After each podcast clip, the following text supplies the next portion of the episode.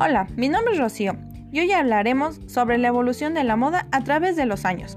Seguramente has escuchado oír la frase de la moda lo que te acomoda, pero ¿qué es realmente la moda? La moda es un reflejo de los cambios sociales, políticos y culturales que tienen lugar alrededor del mundo. Conforme el humano ha evolucionado, también lo ha hecho la moda. El uso de la ropa se remota hace miles de años sin embargo, el concepto de moda como tal empezó en el Renacimiento, cuando surgió la profesión de los costureros. Algunos estilos permanecen y se han convertido en clásicos.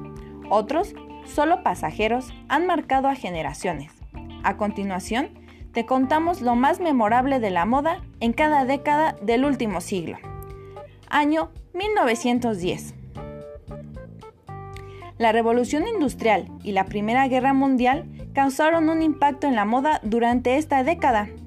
Se utilizaba el corset y la silueta era súper exagerada. 1920. La moda en esta época representaba la diversión y la libertad que había después de la guerra. Predominaban los vestidos sueltos, los tacones bajos, los sombreros y los flecos. 1930. La Segunda Guerra Mundial cambió por completo la dirección de la moda. Como los hombres se iban a luchar, las mujeres se hacían cargo no solo de las casas, sino de los negocios, y esto las llevó a usar pantalones. 1940. Al terminar la guerra, las mujeres querían volver a lucir glamurosas, por lo que el culto a la belleza definió la moda durante estos años. Regresaron los colores vivos y el exceso de telas, el dobladillo llegaba por debajo a la rodilla. 1950.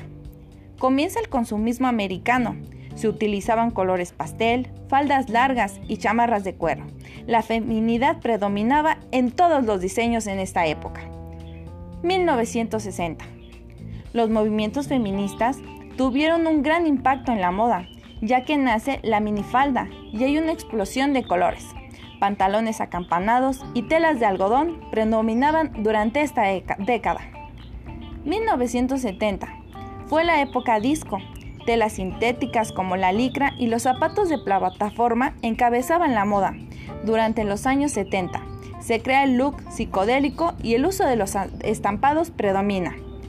1980 esta época se caracteriza por la rebeldía en la moda y la inspiración disco.